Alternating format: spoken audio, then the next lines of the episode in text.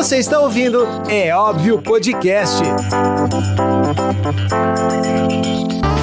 Mas é óbvio que começamos esse podcast. Meu nome é Vitória Caporal. Eu sou a pastora Carol. E juntas nós apresentamos o podcast É Óbvio.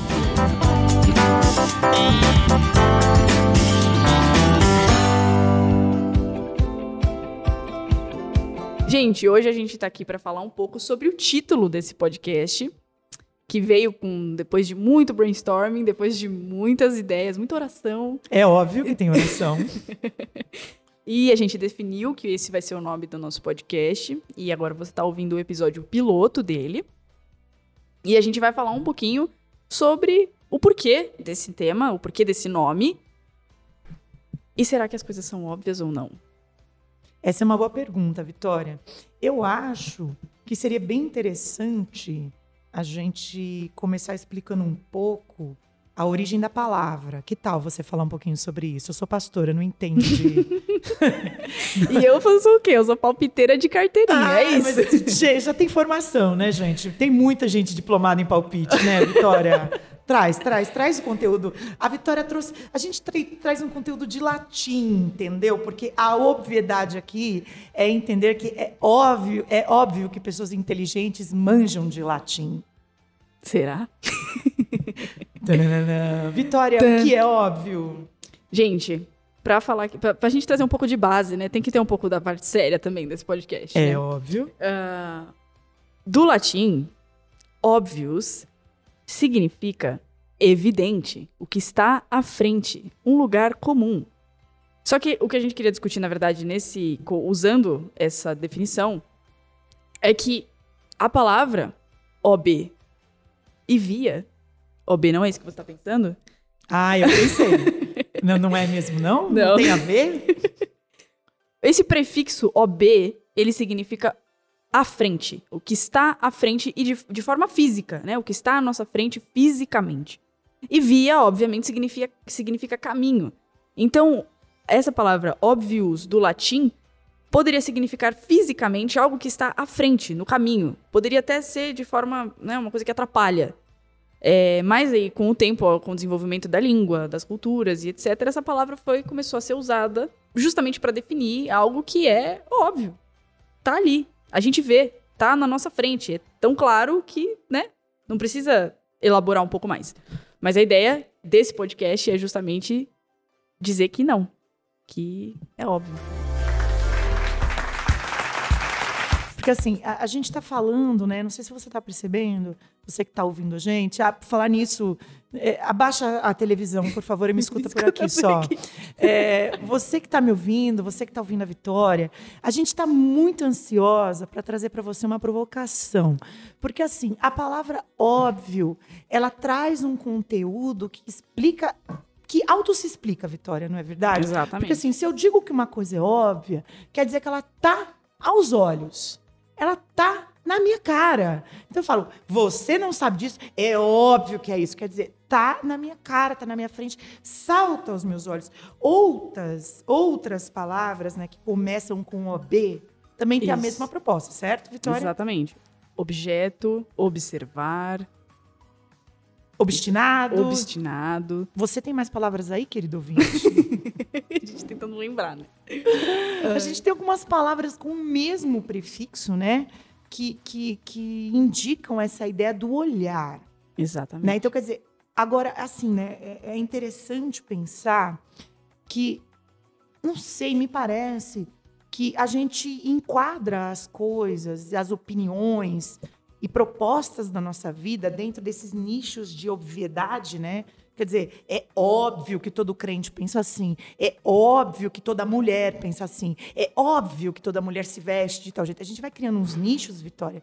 Não sei, parece que vai criando uns estereótipos assim das pessoas, das coisas, das opiniões e dos, e, e dos assuntos em geral, porque é muito mais fácil colocar num nicho de obviedade, não é? Perfeito. É exatamente essa discussão que a gente quer trazer para esse podcast, porque de óbvio o mundo tá cheio. Hum, né? Ou será que não? Não sei. Eu acho que pelo menos, né, a gente tem muita gente que tem essa atitude eminente e abrupta de dizer é óbvio. É Sim. óbvio que você. É óbvio que eu sou a favor de pena de morte. É óbvio que eu sou a favor de ter arma. E ninguém discute Uhum. esses assuntos com um pouco mais de desarmamento, se é que dá para entender a metáfora, né? a gente tem que se. Ó, ó, galera, assim, é uma coisa que é, você precisa entender que está aqui com a gente é que para ouvir esse podcast, o primeiro convite que a gente vai fazer é para você se desarmar. Desassocie. É, desliga, desassocia, solta o celular. e- Não, essa parte é. Desapega, Eu- desapega. é, Não, desapega. não pode fazer Não jabá pode- ainda. não, que- não, ninguém tá pagando nada aqui pra gente tá fazer isso aí. nada. Né? Não. Eu acho que é- é- vo- você precisa primeiro perguntar na hora de olhar. V- vamos falar do olhar. Eu vou, vou- vou organizar meu pensamento aqui, que agora eu dei uma. Eu sou elétrica, né? Eu, eu tomei remédio de hiperatividade um bom tempo. Então, assim, nessa eletricidade, eu tô aqui com uma chuva de pensamentos, Vitória. Quer dizer, a gente precisa se fazer algumas perguntas antes de colocar a etiqueta do óbvio. Né? O carimbo do óbvio. Pá! Carimbei. Que, que, qual que são os passos, né?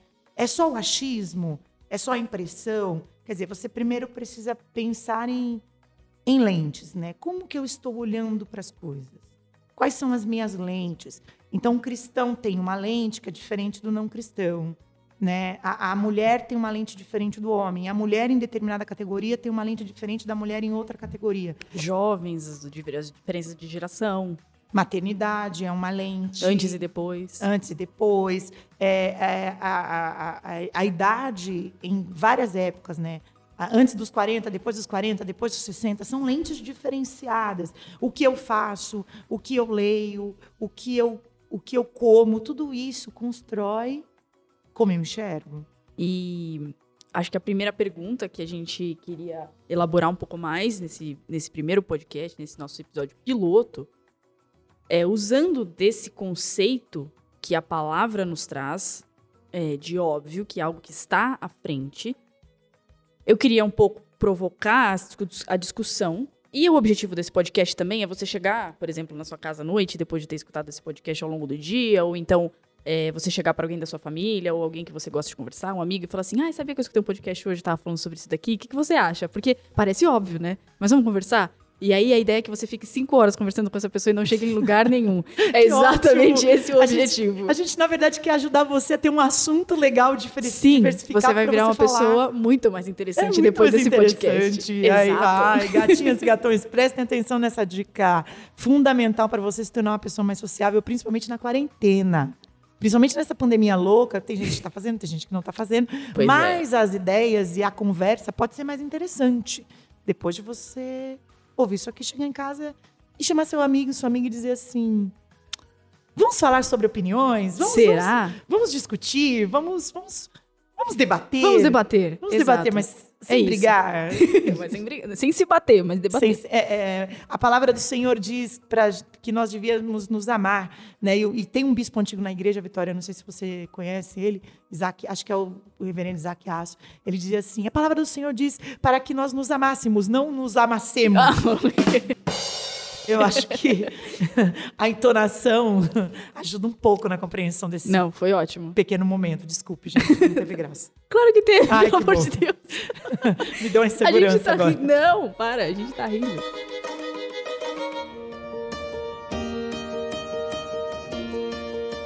Então a pergunta que eu queria provocar agora é que, usando primeiro desse contexto de que o óbvio é algo que está à frente no caminho, a pergunta é: será, primeiramente, que a gente consegue enxergar o que está no caminho? Será que isso é tão simples? Será que a gente consegue enxergar? Eu, por exemplo, não enxergo de longe. Se eu tirar meus óculos, eu não consigo ver três Uhum. palmos à minha frente. Uhum. Então, às vezes, o óbvio depende também da distância que você está do objeto. Depende do quão próximo, de quantos detalhes você consegue enxergar e de quanto aquilo de fato está fazendo, é, tá te chegando como informação. Porque o óbvio, ele pode ser muito distante. Né? E eu tô usando aqui de forma física. Quero mesmo que você pense que você está andando na rua e de repente você vê, sei lá, um gato preto. Daí você chega mais perto e você percebe que era uma sacola. Tem isso, isso já aconteceu comigo. Consta da miopia, tá, gente? eu falo, meu Deus, gato. Eu tenho medo de gato, de rua, essas coisas assim. A pastora, não porque ela tem vários gatos. E eu, mas eu não tenho medo dos gatos dela, eu tenho medo dos gatos da rua. Ufa! não, Meus gatos são bonzinhos. não, eles são gente. tranquilos. Mas eu tenho medo dos gatos da rua. E aí eu falei, ai meu Deus, um gato ali. Só que eu cheguei mais perto e na verdade era um saco de lixo. Então tem, tem tudo isso. Essa é a minha provocação, galera. Eu acho que eu acho que é interessante, Vitória, você está trazendo aqui, por exemplo, você tem uma dificuldade de enxergar sem um óculos. E aí você olha para um objeto, com óculos você vê ele mais definido e com óculos você não vê. Exato. Mas a gente tem uma primeira impressão quando vê, enxergando ou não. E a gente faz um julgamento, né? Então, por exemplo, eu acho que você, não sei, estou aqui supondo, né? É óbvio que eu estou supondo, porque eu não estava lá. Então aí a Vitória olha para a sacola, que na verdade ela está achando que é um gato, e ela toma a atitude de desviar na rua. Eu não vou uhum. passar por ali, eu vou dar uma mega volta no meu caminho, talvez eu vou tomar até um Uber para não ter que atravessar aquela viela, porque ali tem um gato e eu posso ser assassinada num rompante demoníaco de um gato louco na esquina. Na, ela reduziu todo o meu medo a gatos de rua em 30 segundos. Eu é, adorei. Aí, olha que perfeição da coisa. Aí ela desviou o caminho. No outro dia, ela passou ali e falou: Meu, mas aquele gato tá ali parado do mesmo jeito. Aí ela pôs um óculos. Ela falou: vou, vou vestir meu óculos agora, porque não é possível que aquele gato esteja parado, deitado no mesmo lugar. Há três dias. Ele deve estar morto. Então eu vou conseguir me aproximar dele para ver o que está acontecendo. Põe um óculos, chega perto e fala: Mano, é uma sacola. Quer dizer, qual é o peso desse descortinar? A Viela está Pegou o Uber e foi para terapia. Libertador. Sim. Quando a gente consegue enxergar melhor, se aproximando, fazendo perguntas, dialogando. Chegando mais perto. Chegando mais perto, colocando óculos, como se você é muito humilde, né? É, é, é, libertador, você consegue tirar medos da frente, você consegue entender situações que estão postas, você consegue obter opiniões melhores, isso a gente está falando de um objeto. Claro que a gente também tem aqui assuntos né, relacionados a situações governamentais, políticas que a gente não presencia. Eu, Sociais. Né, né? É, é, a proximidade, quer dizer, é, a proximidade não garante veracidade. Verdade. Mas a visibilidade, quanto mais Ajuda. eficaz, mais próxima, ela garante certas nuances que a gente consegue ter uma opinião um pouco mais coesa. Será que eu fiquei complicada? Não. Será que eu não disse nada? Mas esse é o objetivo do podcast.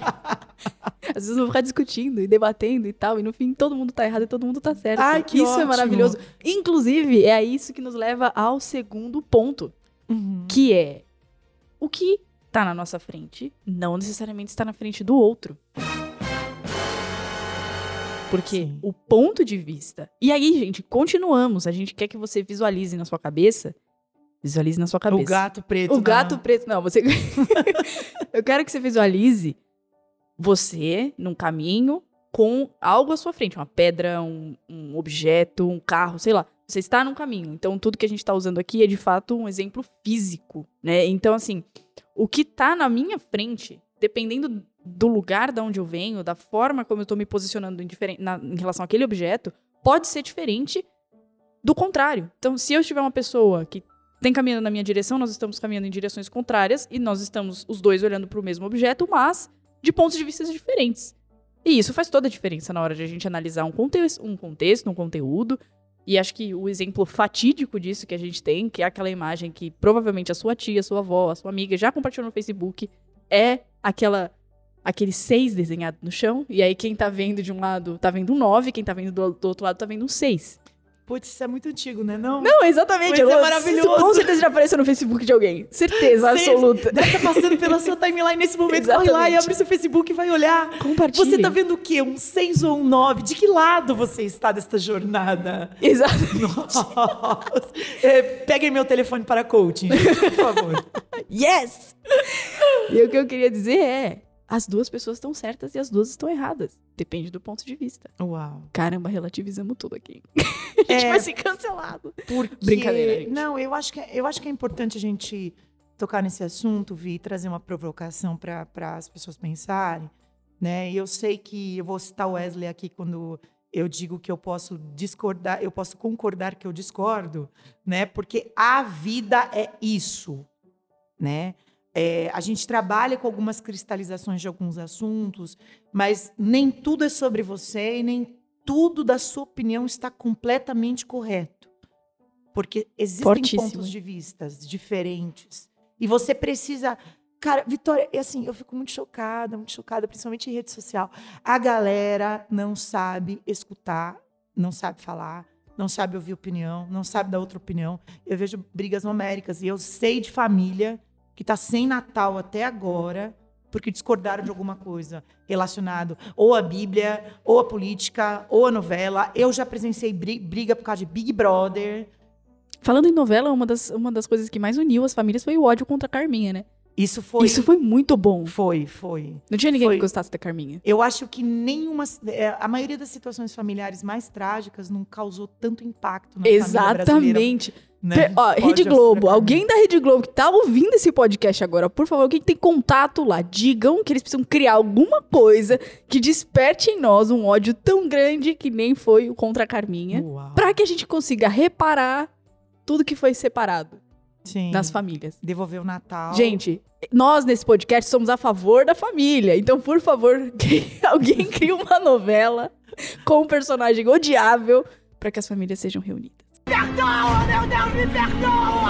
A rede social é um extrato, é um extrato dessa vida de que a gente não escuta as opiniões alheias, quer falar e não quer ser. É, é assim, é uma galera que quer falar e não quer ser contrariado ou chamado atenção para outro ponto de vista. E tem uma galera que quer chamar a atenção de uma forma tão evidente que não concorda de não ser ouvido ou de não ser atendido. Então, assim, são a questão é, é- é uma questão de muitas demandas relacionadas a ego, relacionadas a lugar de fala, relacionadas à, à- à educação. Pa- verdade. é, é, perpassa uma questão de educação aqui, da gente dar uma opinião com a capacidade de entender que nem todo mundo vai concordar. E a gente pode também não concordar e, e aceitar que outras pessoas discordem do que a gente está concordando ou discordando. Meu Deus. Meu Deus, o que, que eu fiz? Mas eu Né? entendi, eu entendi. Eu só Seguiu. queria que as pessoas fossem educadas. Uhum. Só E, isso. e uma coisa muito importante também, isso já foi também foi muito já discutido, muito debatido em etc, fóruns da UOL. Mentira. Hum. Não, gente, já foi muito conversado sobre isso, sobre a, como que as pessoas mudam na internet, né? Porque a distância, que é justamente aquilo que a gente está tentando trazer para cá, nós precisamos estar mais perto para conseguir ter uma visão melhor daquilo, do objeto que nós estamos querendo discutir, que nós estamos querendo entender. Então a gente precisa estar mais perto. E a internet, apesar de ter nos aproximado, ela nos aproximou de uma forma diferente. Então a gente não está próximo como eu estou aqui próximo da Carol.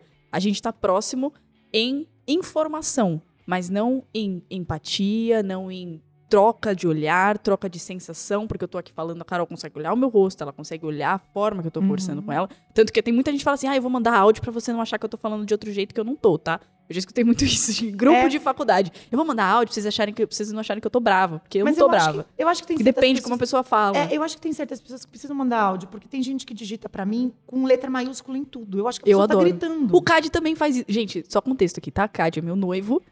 É, toda vez que eu vou citar ele milhares de vezes, não, não confunda com o AutoCAD, tá bom? É isso mesmo.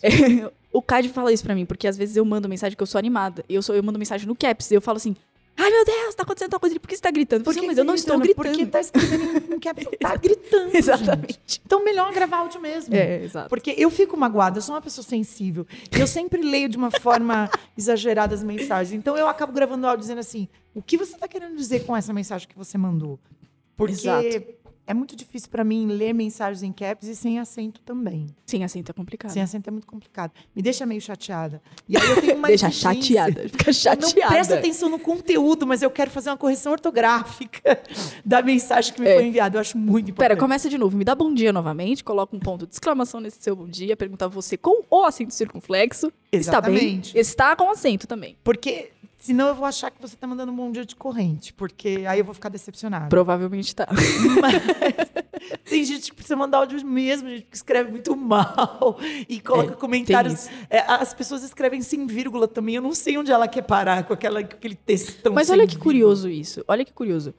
É, ele, eu li um artigo há umas duas semanas atrás sobre marketing que tava falando. Gente, eu não trabalho com marketing, então esse podcast aqui não é sobre marketing. A gente já falou várias frases coach aqui, mas ele não é sobre isso. Não é essa pretensão. Exato. É, mas enfim, eu tava lendo por curiosidade mesmo e lá tava escrito, tinha os estudos, obviamente, tinha todas as referências, falando que em, sei lá, 5, 10 anos, 80% de todo o conteúdo de marketing será em vídeo.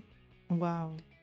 Porque é muito curioso justamente isso. A gente, a, internet, ah, nos aj- ajudou a nos aproximar. Só que também nos distanciou, justamente por essa questão. A gente tá próximo em informação, mas a gente não tá próximo em fisicamente, em trocando emoções físicas, trocando a empatia, aquela coisa que você consegue sentir no calor do momento. Não tem isso mais com a internet. E aí, pra humanizar esse processo, põe o vídeo. Porque aí eu consigo te ver, eu consigo te ouvir, eu consigo ver a sua expressão. E aí Ah. você tá lá falando na internet, então tudo faz mais sentido. Por isso que as marcas começaram a se, a se atrelar a pessoas. Então, ah, então eu coloco lá a tal da Juliette, porque ela é top, ela é famosíssima, gente boa, carismática, eu vou me atrelar minha marca a ela e ela vai falar por mim o que eu quero falar. Porque Certo. isso humaniza.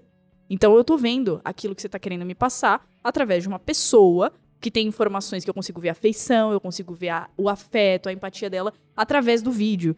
E ainda assim estamos dentro da internet e fazendo de volta aquele gancho que estava falando sobre as discussões e aquela coisa toda, porque as pessoas têm dificuldade de entender os dois pontos de vista, é justamente isso.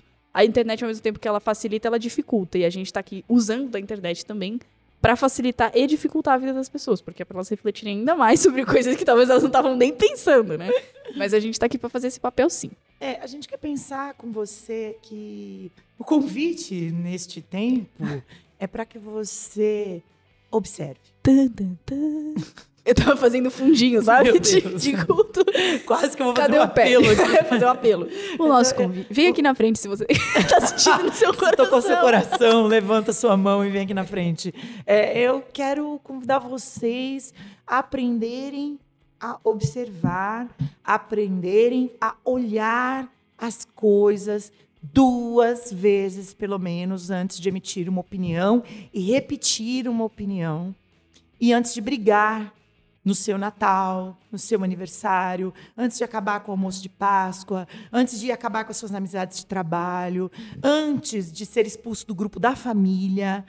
Ou pense- sair dele. Ou sair dele. Eu saí do grupo de- da motivo, família, gente. Né? Igual minha irmã fez esses dias. Ai, nesse grupo ninguém fala nada. E saiu.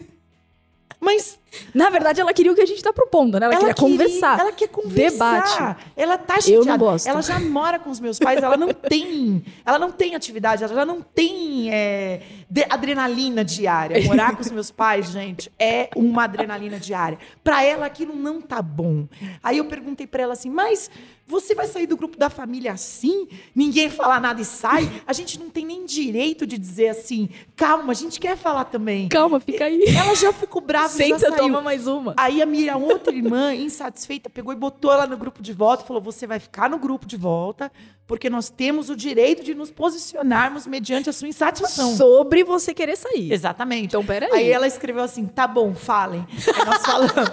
Aí nós falamos. Cara, eu já amei. Coloca no grupo da sua família, porque na minha é muito Você vai chato. divertir, quero. Vitória, porque é incrível como a gente tem umas relações muito estranhas. A gente consegue ser doente presencialmente, doente online também. né? Gente, acompanhe as redes sociais desse podcast, onde teremos prints semanais das conversas do grupo da família da pastora Carol. Maravilhoso. Muito importante. Maravilhoso, vai ser um exemplo de vida pra você. E aí nós botamos a minha irmã no grupo de novo e dissemos assim: você tem que se respeitar a nossa posição. Nós temos trabalhos muito exaustivos. Eu tenho filhos, eu tenho dois filhos, né? Aí nós temos, eu tenho Difícil. dois filhos, uma agenda super exaustiva. E eu não tive tempo de responder a mensagem. Eu sou uma pessoa ativa nas redes sociais, né? E eu respondo tudo. E quando eu fui responder, ela saiu. Aí minha outra irmã falou assim: a gente tem direito de tréplica, de direito de tempo de resposta. Colocamos ela Eu no grupo de novo turma. e falamos assim: você vai nos escutar? Vou. Nós trabalhamos muito. Ela tá bom. E saiu de novo. Ah, não! Aí nós entendemos o seguinte: nós fizemos a nossa parte, nós nos expusemos, nós, ela nos ouviu e ela, mesmo assim, decidiu que não queria ficar. É óbvio que ela ia sair, gente. Nós fizemos isso porque nós sabíamos que ela ia sair É isso. de novo. Perfeito. Mas nós achamos que ela precisava ser submetida a pelo menos uma mensagem. Nós tínhamos direito a um telefonema, a uma mensagem. É isso. Dela entender que não era tão óbvio assim que o grupo não funciona. É óbvio que esse grupo não funciona, eu vou sair. Funciona. A minha mãe manda bom dia, correntes, vídeos. O meu pai comenta todas. Todos os dias. Todos. Olá, galera do mundo inteiro! Eu sou o Rick Balada. Bom dia!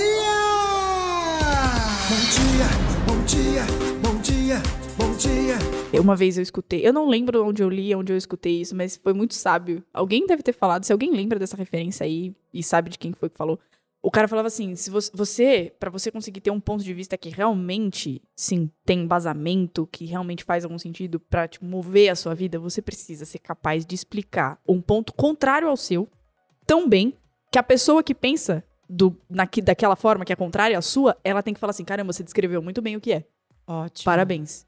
Então, Ótimo. pra gente conseguir criar contrapontos que, né, o 6 e o 9 no chão, pra gente conseguir criar contrapontos que realmente sejam é, embasados, que não seja só um fogo de palha, uma discussão desnecessária e tudo mais, e pra que você seja uma pessoa mais interessante, passe cinco horas no Starbucks conversando sobre nada. Ui, Red Velvet, Starbucks patrocina nós. Meu maquiato é caramelo quente, Ai, favor. meu Deus. Já temos aqui o jabá do LX, Starbucks, Rede Globo. Rede Globo. Já, já, já marca pa- todo mundo. E eu não falei da marca de sapato, mas se eu tiver pra ver se eu ganho um mundo. Pronto. Ai, gente. É, Mas aí, esse, que é esse, o negócio. esse, esse elemento que você trouxe funciona muito na apologética. Que é uma Legal. área, é, é uma área de, de explicação filosófica e teológica sobre elementos da fé. Tem um cara que, se você quiser ler, é bem interessante, chama William Craig. É o novo nome da apologética nos Estados Unidos. William Lane Craig. Esse Esse cara tem um texto chamado Em Guarda. É muito bom. O cara é muito simples. Vamos colocar o link Olha, sensacional, verdade. no post. Recomendo que você leia, porque esse é o paradigma da, da apologética moderna. Eu consigo provar a existência de Deus se eu conseguir provar a não existência dele. E por elementos da não existência e por elementos teológicos contrários, eu consigo é, conduzir um raciocínio da sua existência e das- dos seus atributos. Por quê? Porque Nossa, eu tô muito chocada. é, Isso foi muito legal. a apologética é, é, é uma ciência muito boa nesse E, sentido. e, ela, e ela se aplica pra todas as áreas do conhecimento. As- as- Sim, a apologética é o importante. É o falseamento do conhecimento. ela, quer ela é dizer, é- importante pra que você consiga descrever O- é, e o defender. é, o as conhecimento coisas. matemático, filosófico, sociológico e outros saberes, eles sobrevivem ao falseamento, que o Marx chamava da teoria dialética. Eu tenho a tese, eu passo essa tese pra Comunista! Não, Brincadeira. Não, só porque eu citei Marx, eu quero dizer que ele não escreveu só a crítica ao direito de Hegel, ele escreveu outras coisas, tá? O Ópio do Povo é só um texto muito chumbrega do que Marx escreveu. Enfim, não sou comunista, tá? Uai, mas se fosse. Eu amo Mentira. esse podcast, Mentira, ele podcast, acabou de começar. Meu Deus do céu. É, o, o, o, Marx, o Marx tem essa teoria que é a teoria do falseamento do conhecimento. Quando eu provo a existência de Deus pelo falseamento da teoria, ela subsiste. Que legal. ela subsiste. Ela tem conteúdo, ela tem sobrevivência a heresias, isso tá na, na apologética, né? Eu pego a teoria da existência de Deus, submeto essa teoria a falseamentos, ela sobrevive. E falseamentos. É um falseamento teórico, o que né? são falseamentos? O falseamento teórico são aquelas prerrogativas, né? Ah, se Deus existe, por que, que há pobreza? Então tem, um, tem uma teoria que explica o a existência de Deus pelo que ele pode impedir. Uhum. A existência do mal, por exemplo. Né? É um- Caraca, aí a gente entra um- num buraco negro. A gente vai ficar três horas só pra fazer o povo começar a entender É que você teve um, esse um- problema. Você teve uma situação, uma citação de obviedade muito grande. Exato. Quer dizer, a pessoa do óbvio, ela caminha Se existe de- mal, não existe Deus. É Exatamente. óbvio. É óbvio que E se não. existe mal, não existe Deus. É, sim, sim, entendi. Mas a apologética, ela vai lidar com a existência da- do mal e vai dizer, não que a existência do mal faz parte da existência de Deus, mas que a existência do mal faz parte de um mundo caótico em que Deus não joga xadrez. Deus não joga xadrez nesse mundo caótico, né? Programando ataques e programa- programando defesas. né? Agora, para explorar a existência de Deus e sua relação com a existência do mal, há toda uma construção e, e todo um falseamento teórico. Isso é muito interessante. Agora, para você entender isso, tem que estourar a bolha. Tem que sair do óbvio. Perfeito. É óbvio que Deus existe. Não, é óbvio que o mal existe, por isso não existe Deus. São duas teorias estanques. São duas teorias fundamentalistas do 6 e do 9. Uhum. Exatamente. É? E a gente vai começar estourando a sua bolha neste exemplo a seguir. Uau.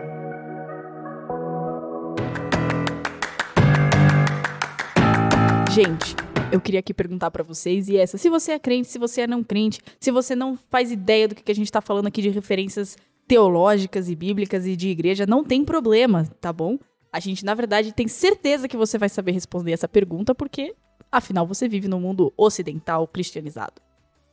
A pergunta é: quantos reis magos foram visitar Jesus na manjedoura? Tempo! Valendo! Tem, tem, tem, Eu tenho certeza que você respondeu três na e sua cabeça, em voz alta. E talvez você saiba os nomes, que são. Baltazar, Melchior e qual é o outro? Gaspar! Tem mais um? Gaspar! Não sei! Eu sou apenas um rapaz. Eu sou apenas um rapaz latino-americano sem dinheiro no Sem banco. parentes. Parentes importantes trazendo presentes pra Jesus. Ô, Glória! gente, a gente queria dizer hoje pra você: aonde tá escrito que foram três? Na Bíblia Ocidental, não. Na Bíblia Ocidental, nos evangelhos de Jesus mais antigos, considerados oficiais pela reforma protestante, você não tem nenhuma referência que eram três reis. E que eram reis. E eu vou provar. E que tinham nomes. Lendo É, exatamente porque a eles só passagem. três presentes, mas poderiam ser cinco pessoas trazendo três presentes. Exatamente. Uh. O verso de Mateus 2. Não, Mateus capítulo 2, versículo 1 diz: Depois que Jesus nasceu em Belém da Judéia, nos dias do rei Herodes, magos vindos do Oriente chegaram a Jerusalém Eu disse magos. e perguntaram: Onde está o recém-nascido rei dos judeus? Vimos a sua estrela no Oriente e viemos adorá-lo. Etc, etc. Eu li E segue. Aspas, aspas, aspas, três pontos. e segue o jogo. E eu li essa. E, e- e essa leitura foi feita na nova versão internacional. Do meu celular diretamente. Uau. Gente, aqui não diz que foram três. Nem os nomes. Hum. Como que descobriram os nomes, inclusive? É invenção? É tradição, né? É tradição? Eu não sei. Gente. Da eu onde que sei. veio o nome? Sabe que eu não sei? Eu nunca pensei nisso. Porque é óbvio que eram três. Exatamente. Por que que eram três? Não, não diz que eram três. Inclusive, o que a gente queria falar aqui pra vocês hoje é o seguinte. Existe um cara que ele ficou intrigado com isso? Eu não sou teóloga, gente, mas a pastora Carol aqui, ela é doutora em teologia. oh, Então, meu Deus do céu. ela pode explicar pra gente o que significa quando você fica intrigado com uma questão teológica e você tem que ir atrás da resposta. E esse cara foi atrás da resposta. Isso chama pulga atrás de orelha. Exatamente, não precisa de descrição teológica. Dane-se. Esse cara foi, pro, ele foi buscar a resposta. Ele foi estudar. É um teólogo americano, inclusive a gente vai colocar na descrição do post, na descrição aqui dessa, desse podcast, todos os links para que você consiga acessar esse estudo teológico foi feito, essa busca arqueológica, aquela coisa toda. E nesse estudo, basicamente, é, esse, esse teólogo conseguiu fazer a tradução de um dos textos que é do acervo do Vaticano, em que tá lá, de fato, um pouco mais a respeito dos desses magos que foram lá visitar Jesus. E há indícios de que foram pelo menos 12 pessoas indo visitar Jesus e trazer presentes. Tanto três ou doze, né? São números judaicos muito relevantes para a tradição judaica em si, né? Exatamente. Mas 12 é bem legal, né? 12. Porque, tipo, todas as tribos, de todas as tribos. Criamos outra coisa aqui do nada. Gente, isso não fala no estudo, tá? Mas é, um, é obviamente pode ser pensado. Nossa, interessante. E a gente vai colocar isso aqui pra vocês, porque é a primeira coisa que a gente queria dizer. Inclusive, eles também não eram reis. Da onde que a gente tirou isso? O verso diz: Nos dias do rei Herodes, magos, Magos. vindos do Oriente. Quem falou que eles eram reis? E, e- e também, assim, né, Vitória? há o entendimento do mago é óbvio que é um cara que mexe com feitiçaria. Com e não magia. é, né? Harry Potter! Porque A gente tem que fazer um podcast sobre! Harry Potter. Fala que dá pra... O, o, o mago no Oriente é um cara que estuda as estrelas, né? É um cara Hum. dedicado e versado à astronomia e a princípios de astrologia também. Tanto é que eles estão seguindo uma estrela, porque eles são curiosos nas manifestações celestes. Se você entrar na página do Ser Cristão, o Vinícius. Moura é um cara que tem sido uma referência na, na, na, na divulgação da Bíblia online. Tanto é que ele ganhou um presente da Sociedade Bíblica do Brasil, acho que há uns dois ou três anos atrás. Ele, ganhou um- uma placa de reconhecimento pela pregação do Evangelho em modo online. Que Vinícius legal. Moura, no site sercristão.org, tem um estudo sobre a chegada de pequenos cometas no dia do nascimento de Jesus. Que legal. estrelas cadentes, só que uma não caiu.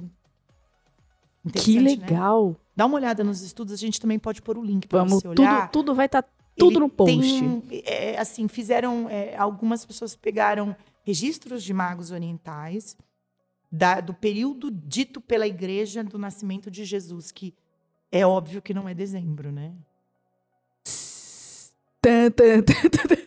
Ou é óbvio que é dezembro.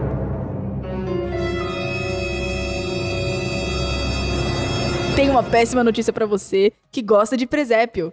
Quando os magos chegaram, Jesus já tinha aproximadamente dois anos. Não, É óbvio verdade? que não. É óbvio que não. é porque a tradição diz pra você que aquela cena é óbvia. Que aquilo ali tá desenhado do jeito que foi. Mas é ou não é? Jesus- eles chegaram com Jesus nascido ali, Maria pariu, tava os magos lá. Não, não, porque tem uma conta aí, né? O nascimento de Jesus bate com o Sol Invictus, que é o culto do imperador, no dia 25 de dezembro. É isso. A tradição católica solidificou essa data nesse dia para tirar essa comemoração pagã e transformar essa comemoração pagã no nascimento de Cristo.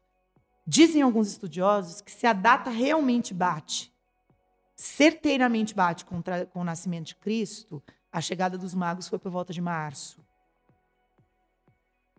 Jesus já tinha Hum. tomado as vacinas. Tava bem o nenê.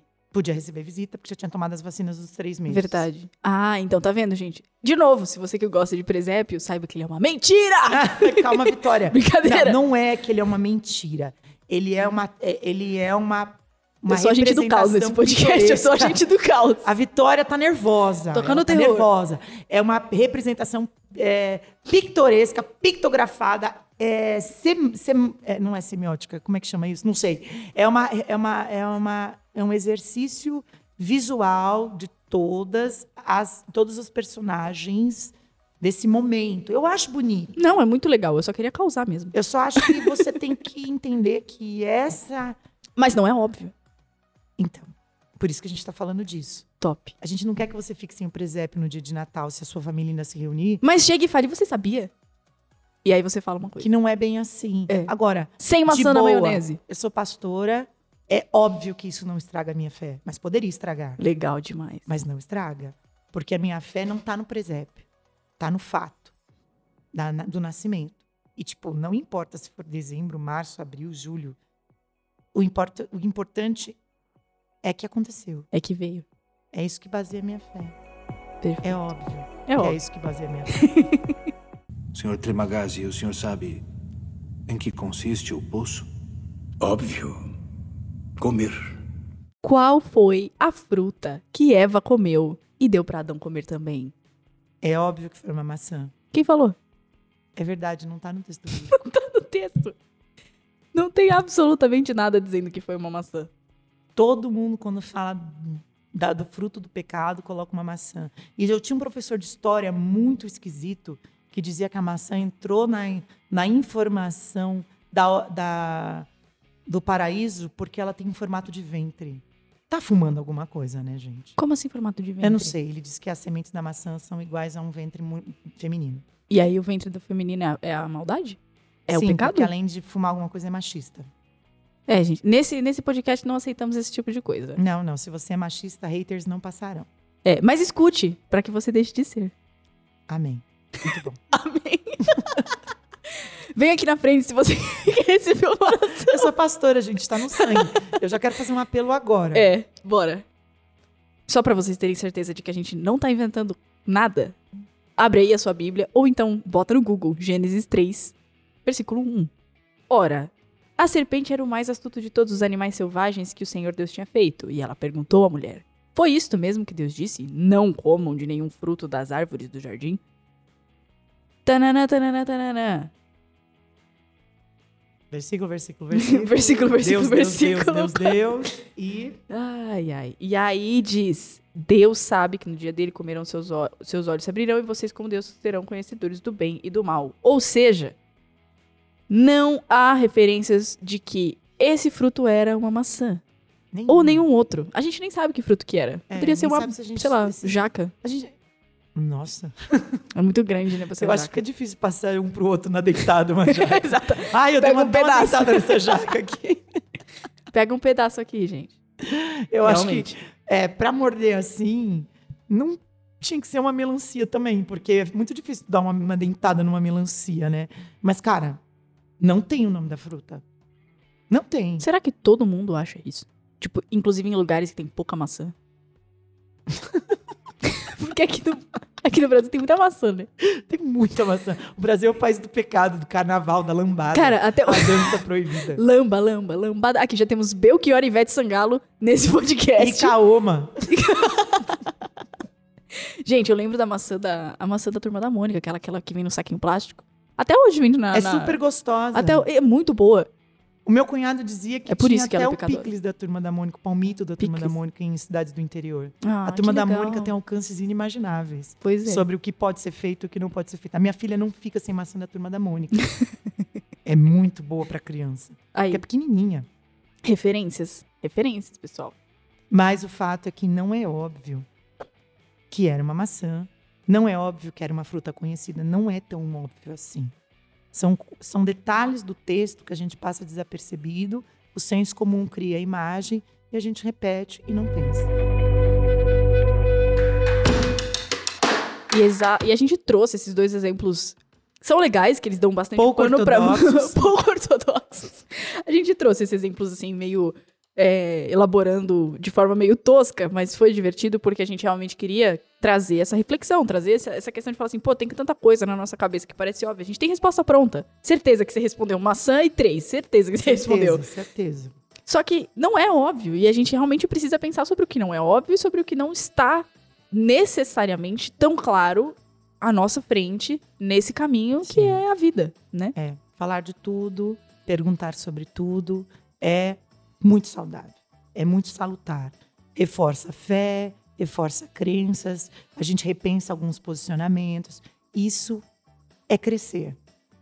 Não só em estatura, mas em conhecimento, em graça também. Você quer vir na frente? Vitória? ah, eu não sei fazer barulhinho do. Não, a gente Do vai ter que pedir- tecladinho. a gente vai ter que A pedir gente vai ter que pedir pra alguém ficar aqui. tocando. Faz, toca o tecladinho lá no fundo.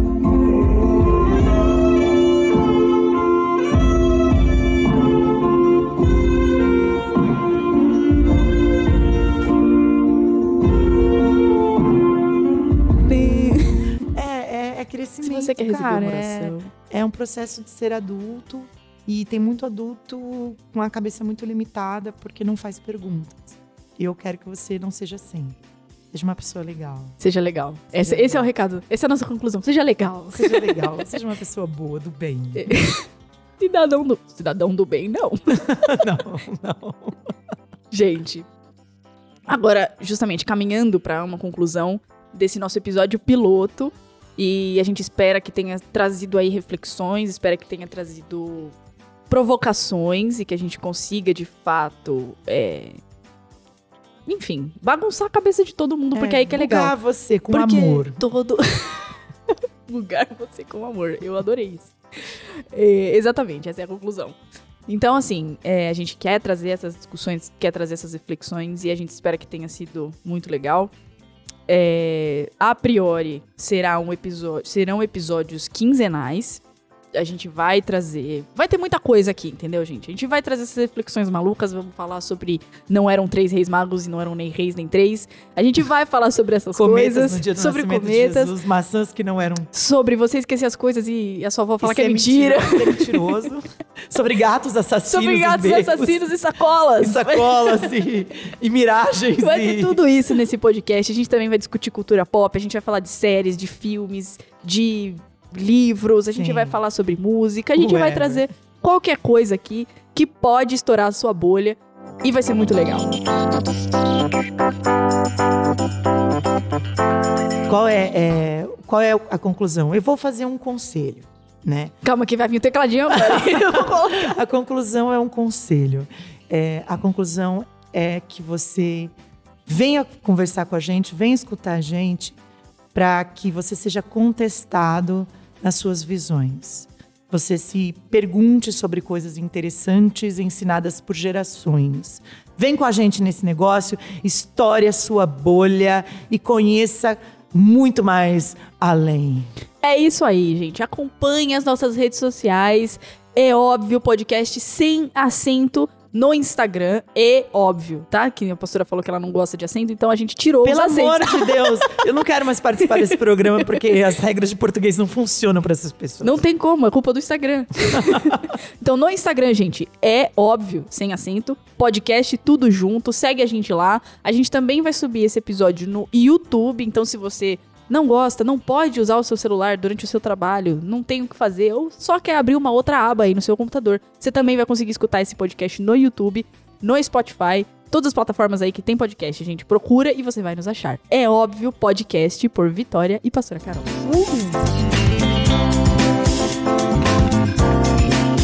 Pessoal, concluímos esse nosso primeiro episódio. Espero que vocês tenham gostado. Acompanhe a gente aí nas redes sociais. Manda e-mail pra gente. Fala o que você achou, sua experiência. Conta causos.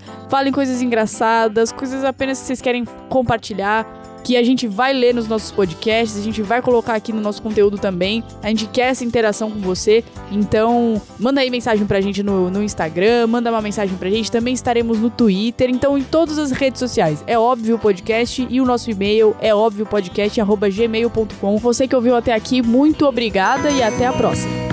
Eu sou apenas um rapaz latino-americano sem dinheiro no banco, sem parentes importantes e vindo do interior. Mas trago de cabeça uma canção do rádio em que um antigo compositor.